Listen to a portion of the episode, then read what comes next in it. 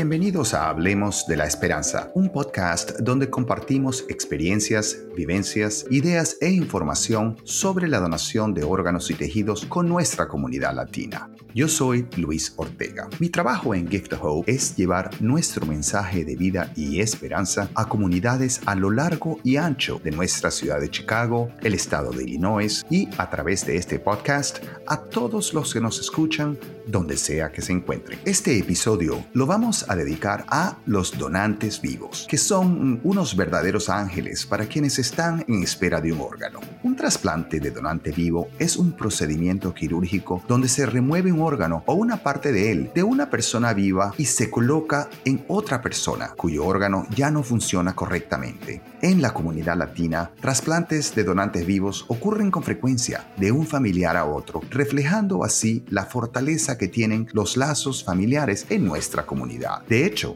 un estudio publicado por el Instituto Nacional de la Salud de los Estados Unidos reveló que el porcentaje de donantes vivos en la comunidad hispana aumentó significativamente del 9% en el 2019 al 14.7% en el 2020. También hay gente de todos los orígenes que se ofrece a donar en vida a cualquier persona que esté en la lista de espera aun cuando no la conozcan, de forma completamente anónima. Realmente un gran acto de altruismo, compasión y generosidad hacia el prójimo. Cuando se trata de donantes vivos, los trasplantes de riñón e hígado son los más comunes. Sin embargo, los donantes vivos también pueden donar tejido para trasplantar, tal como piel o médula ósea. Comparto toda esta información para que tengan algo de contexto antes de que hablemos con dos maravillosas hermanas latinas que están hoy con nosotros para contarnos sus experiencias. Una como donante viva y la otra como receptora. Ellas son Priscila y Gladys Bueno. Hermanas Bueno, bienvenidas a Hablemos de la Esperanza. Es un verdadero honor tenerlas con nosotros hoy. Gladys, cuéntanos cómo empezó todo. Desde tus días en diálisis hasta que supiste que necesitarías un riñón para volver a tener una vida normal. Sí, yo cuando estaba más chica, tenía 8 años, yo fui diagnosticada con lupus.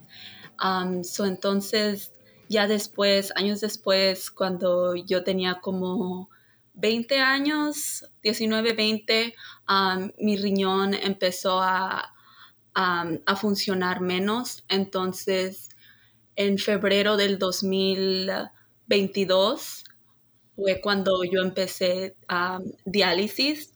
Yo hacía diálisis en mi casa.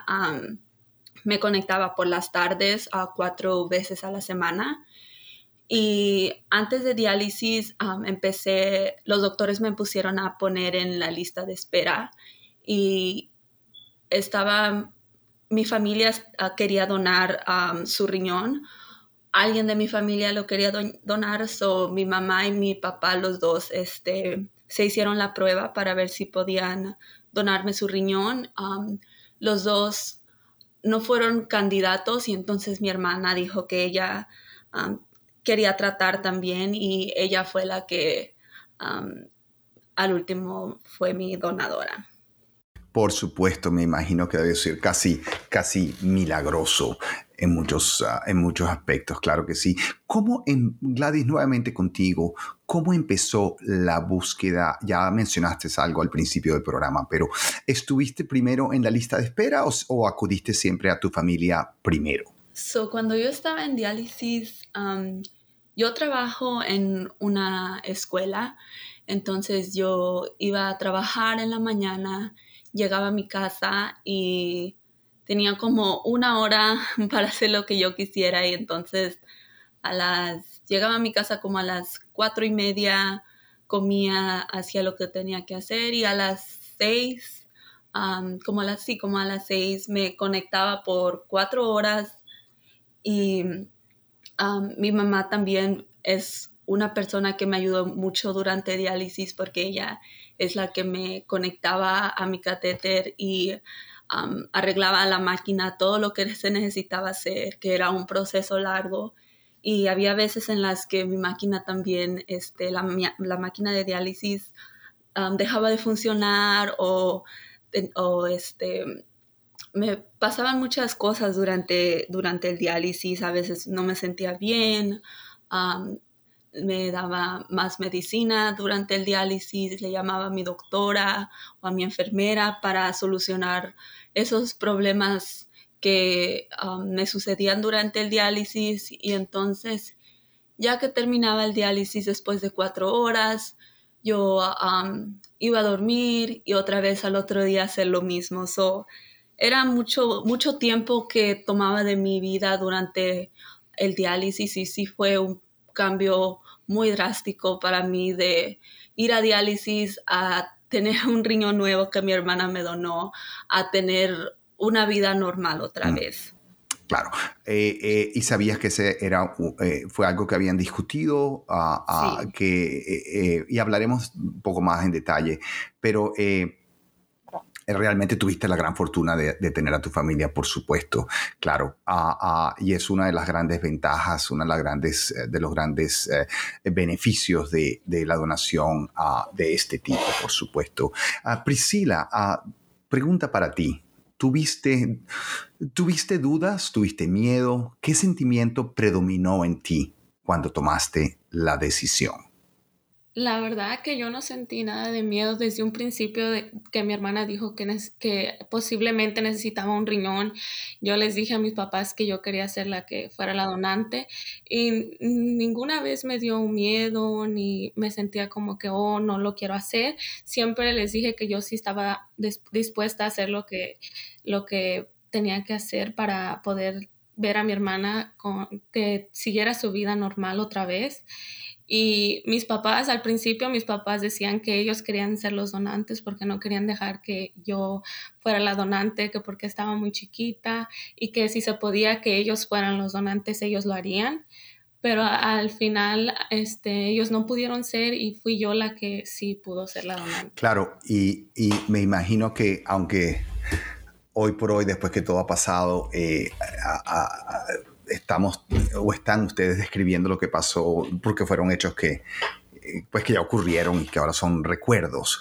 Pero en ese momento, en la familia de ustedes, eh, eh, ¿cómo se sentían todos, ah, tus padres, ustedes, tus hermanos, hermanas y otros miembros cercanos de la familia, cuando todo este proceso se empieza a delinear, a discutir? Eh, ¿Cómo fue esa conversación? ¿Qué, qué, ocurría? Sí, so, al principio cuando estábamos en el proceso de que si iban a poder, si mi hermana sí iba a poder ser o no iba a poder ser donante, estábamos todavía, ok, sí, a lo mejor sí, a lo mejor no, pero ya que dijeron, oh sí, ella puede ser donante, creo que es cuando empezamos a, a sentir un poquito de miedo y de nervios, sobre todo porque es una cirugía y es la primera cirugía grande que hemos pasado con nuestra familia, entonces no sabíamos qué esperar o ese día cómo, cómo iba a ser, los nervios que íbamos a tener, o mis papás, los angustiados que ellos iban a estar. Entonces, del tiempo en el que tomó el tiempo que nos tomó para que la cirugía pasara durante esos tiempos, sí estábamos nerviosos, pero creo que los nervios nos vinieron más cuando la noche o el día antes de la cirugía, porque pensamos que ya, ya era tiempo, o sea, yo antes, una semana antes todavía estaba en diálisis y yo como que todavía no lo podía creer que ya iba a pasar, porque esperé nueve meses en um, tratando de esperar o esperando a saber si, se iba a poder hacer la cirugía o no. Entonces, el día antes yo estaba como que ya va a pasar, no lo puedo creer. eso sí fue algo, algo muy grande en nuestras vidas y creo que a toda mi familia nos, um, nos impactó demasiado. Claro que sí, no es, y, ciertamente no es para menos, eh, por supuesto. Ya que estamos en este punto, vamos a, hablar un poco acerca del, proceso, del procedimiento desde el punto de vista médico. ¿Cómo fue el proceso? So, el proceso empezó cuando yo este, le dije a mi hermana que quería hacerme los exámenes después de que mi papá y mi mamá no pudieron ser los donantes. fui cuando fue cuando empecé yo y empecé a ir al hospital y ahí me empezaron a hacer todos los exámenes que tenían que hacer para ver si todo estaba bien con mi salud. Y después de ahí me, dijeron que iban a chequear a ver si, si, si era compatible y todo.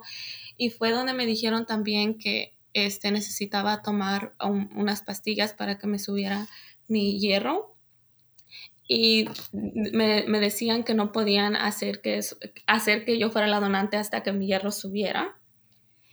So, tuve que tomar unas pastillas por un mes y después regresar a hacer otra vez los exámenes para que todo saliera bien. Y hasta que todo salió bien es cuando me dijeron que ya podía ser la donante. Y eso tomó como, yo creo, como todo el verano, porque empezamos como en junio y el trasplante fue hasta octubre. Eso sí tomó como unos, un, poco de meses para que pudieran poner todo en orden. Y cuando y ya me llamaron a mí cuando yo estaba en el trabajo para decirme que ya todo estaba bien y que necesitaba decidir en una fecha. Wow, el momento crucial. Sí. Por supuesto. Y Gladys, ¿cómo tú te sentías en ese momento cuando te enteras de que ya tu hermana está lista?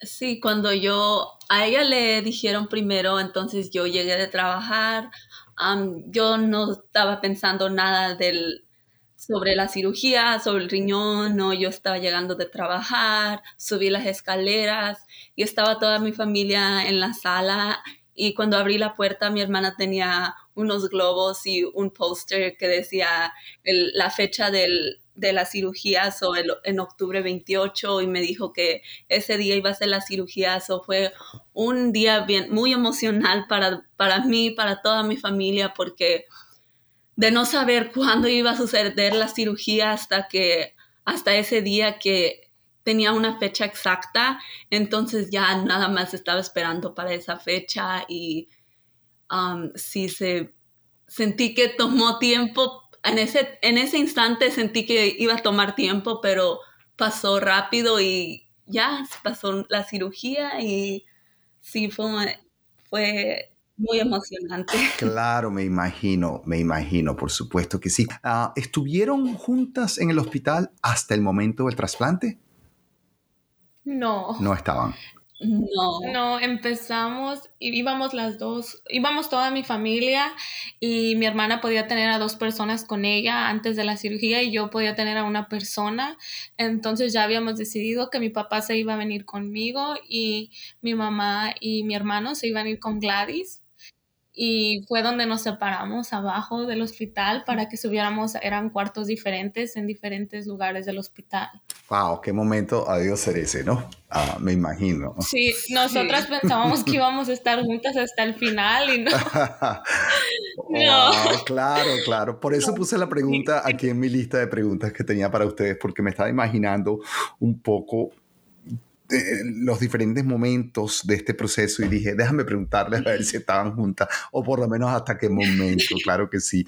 Cuando... Sí, nosotros... dime, dime, dime, te escucho. Sí, cuando, cuando nosotros hablábamos en las noches sobre cómo iba a ser ese día, ah, nosotros decíamos que iba a ser como en las películas, en las novelas, que están los, las dos personas juntas al lado de, al lado de ellas, pero no, no fue así, fue diferente.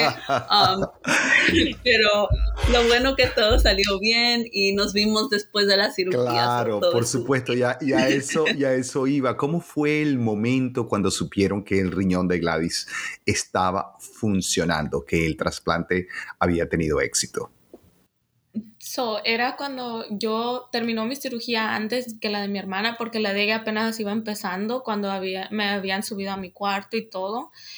Y fue cuando yo me levanté y le llamé a mi mamá y mi papá que ya podían subir a verme, porque ya estaban juntos en este tiempo, ya estaban juntos los dos esperando.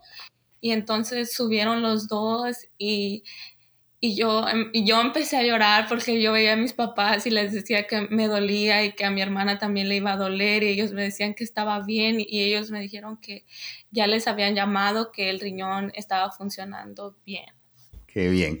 Y estábamos muy felices, sí, estábamos muy felices de que ya todo había pasado y que, y que por fin ya le habían puesto el riñón y que también le funcionó. Increíble. Y muy rápido. Muy rápido. Sí. Sí, sí, sí, sí. Qué maravilla. Una diferencia que cabe mencionar entre el trasplante típico a través de la lista de espera y la del donante vivo es que las personas que reciben un órgano donado generalmente no saben de dónde o de quién vino. Muchas veces la familia del donante o el receptor prefieren el anonimato y esa decisión está protegida por la ley de privacidad del paciente. Sin embargo, si alguna de las partes expresa el deseo de conocer a la otra, Gift of Hope tiene un departamento llamado Servicios de Familia que maneja la comunicación entre ellos. Muchas veces con éxito, pero no todas, ya que hay muchas emociones de por medio. Pero cuando ocurre, es un momento maravilloso que cierra un ciclo importante, tanto para las familias como para el receptor. Gladys, e, en tu caso ah, no es así ya que sabes de dónde vino tu riñón. ¿Cómo se, ah, ¿Cómo se siente tener una parte de tu hermana dentro de ti? ¿Has, ¿Ha cambiado algo en cuanto a cómo te sientes como hermana de Priscila? ¿Algún sentimiento nuevo? ¿Algo que no existía antes? Sí, claro que sí. Cuando yo me recuerdo que cuando yo abrí los ojos, después de la cirugía, yo dije, ya pasó, Um, so vi a mis papás también y empecé a llorar, no, no porque me dolía o algo, pero por la emoción de que dije, wow, ya pasó, like, ya, um, ya tengo el nuevo riñón y me recuerdo que mi mamá me dijo, sí, um, dicen los doctores que ya está funcionando y ella me abrazaba y me daba besos y me decía que los doctores le dijeron que su riñón de mi hermana estaba muy bien, muy rosadito, así como ellos dijeron. Um, que sí, yo, yo ya estaba produciendo más orina porque antes del, del diálisis yo no producía orina, me, la, me sacaba todo la máquina del diálisis, o eso fue algo muy diferente también. Um, y después, como tres días después de la cirugía también, yo sentía mucha energía, aunque yo tenía mi herida de la cirugía, yo, sentía por dentro mucha energía y mi hermana desde chica ha sido una personita muy energética, con, con mucha energía durante el día. Ella sube, baja, quiere ir a todos lados. O, yo sentí que parte de su energía se vino con su riñón. Um, so, sí, definitivamente me, me, siento diferente y a veces pienso y digo, wow, tengo un pedazo de mi hermana dentro de mí y es lo que me está dando vida. So, es algo muy... Um, muy grande para mí. Por supuesto, por supuesto. Priscila, te hago la misma pregunta. ¿Hay algún sentimiento nuevo algo que quizás no existía antes, eh, que, ha salido de todo este proceso. Sí, yo siento que siempre hemos sido muy unidas desde que éramos chiquitas, siempre hemos compartido cuarto, aunque yo tenga mi propio cuarto, yo duermo con mi hermana y siempre estamos juntas y, y luego en las noches siempre estamos platicando y siento que sí, siempre hemos sido unidas y platicamos en las noches, luego a veces cantamos y todo. Y ya después en las noches hablamos de cómo ya pasó todo y que fue algo, fue algo muy difícil, pero algo que ya, que ya superamos las dos. Y después de la cirugía queríamos tener pijamas iguales y queríamos estar siempre juntas y, y mi mamá nos tenía en un cuarto a las dos y ahí siempre estuvimos las dos juntas, coloreando, haciendo cosas juntas porque estábamos acostadas y sí fue algo muy bonito. Me imagino, me imagino. Gladys, ¿cuánto tiempo ya ha pasado y cómo te sientes hoy? han pasado como siete meses y yo me siento muy bien, me siento con mucha energía. antes de que pasaba las, pasaba que pasara la cirugía, yo dormía durante el día, solo quería estar acostada, pero ahora no, ahora ah, me, tengo energía para salir, ir a caminar, hacer ejercicio. So, sí, ha cambiado mucho mi vida después de la cirugía. Me lo imagino, por supuesto que sí. Priscila, ¿vives normalmente con un solo riñón? ¿Ha habido algún cambio en tu salud como consecuencia del trasplante? Ah, la verdad, yo, yo me siento igual como me sentía antes y mucha gente me pregunta y me dice que cómo me siento, si me siento diferente, y cómo me ha afectado, pero la verdad yo siento que estoy continuando mi vida igual que como cuando tenía mis dos riñones, ahora todavía todo sigue igual, la verdad. Pero si eso sí me cuido, sí me cuido más, sí. Te cuidas más, claro que sí. Sí. Finalmente, para las dos, y yo sé que es ah, muy personal, pero ¿qué, qué mensaje tendrían? Uh, Gladys, empezamos contigo. ¿Qué mensaje como, como, como receptora? Eh, ¿qué, ¿Qué mensaje tendrían para quienes ah, estén considerando ser donantes vivos. Gladys, algunas palabras de tu experiencia, ¿qué dirías? Yo diría que yo sé que es, es algo que da nervios y que a lo mejor mucha gente no, no piensa en, lo, en el gran impacto que, haría, que le harían a una persona. y como yo le dije a mi hermana después de la cirugía, gracias por darme una segunda chance en la vida porque eso es lo que ella hizo. Um, so, que yo sé que es algo, algo muy grande que, que, les, que va a pasar en su vida, pero es algo muy grande que también le va a pasar al receptor porque le están salvando la vida a otra persona. Claro, claro que sí. Eh, eh, eh, ¿Y Priscila? Sí, yo quiero decir que también es, como dijo mi hermana, sí es algo muy difícil y algo que es un proceso largo, pero la gente sí se debería de informar y de, de pensar en poderle darle a alguien una oportunidad. Y es una cosa que que tú estás ayudando a una persona que tú quieres o una persona que no conoces y eso, y eso puede cambiarles la vida por completo y tu vida va a seguir igual que como estaba antes. So no estás perdiendo nada tú en ayudar a otras personas. Claro, Claro que sí. Ah, bueno, Priscila y Gladys, muchísimas gracias ah, por haber compartido sus experiencias y sentimientos. Estoy seguro de que esta conversación le dará aliento, esperanza e información muy útil a quienes están viviendo o van a vivir la experiencia de un trasplante como donante vivo, familiar de un donante fallecido o receptor. Muchísimas gracias a las dos por, por haber estado con nosotros gracias. Uh, hoy. Debido a la creciente necesidad de órganos para trasplantes y a la escasez de órganos de donantes fallecidos, la popularidad de la donación de órganos de donantes vivos sigue aumentando. Cada año se hacen aproximadamente más de 5.700 donaciones de órganos de donantes vivos en los Estados Unidos. Recuerden que uno de los pasos más importantes que pueden tomar para llevar el mensaje de donación y esperanza a nuestra comunidad aun si ya se registraron al obtener su licencia de conducir o su tarjeta de identificación, es simplemente conversar sobre el tema con amigos y familiares para motivarlos a que también se registren como donantes de órganos. Lo pueden hacer fácilmente en giftofhope.org. Nuevamente es giftofhope.org. Para más facilidad, seleccione español como su lenguaje en la parte superior derecha de la página. También aprovecho esta oportunidad para recordarles que necesitamos voluntarios de apoyo para los eventos comunitarios que llevamos a cabo en comunidades urbanas y rurales en todo el estado. Para mayor información visiten la sección de voluntarios también en nuestra página web giftofhope.org. Si desea escuchar otros podcasts sobre temas de interés y relevancia, visite rivet360.com. Gracias por estar con nosotros.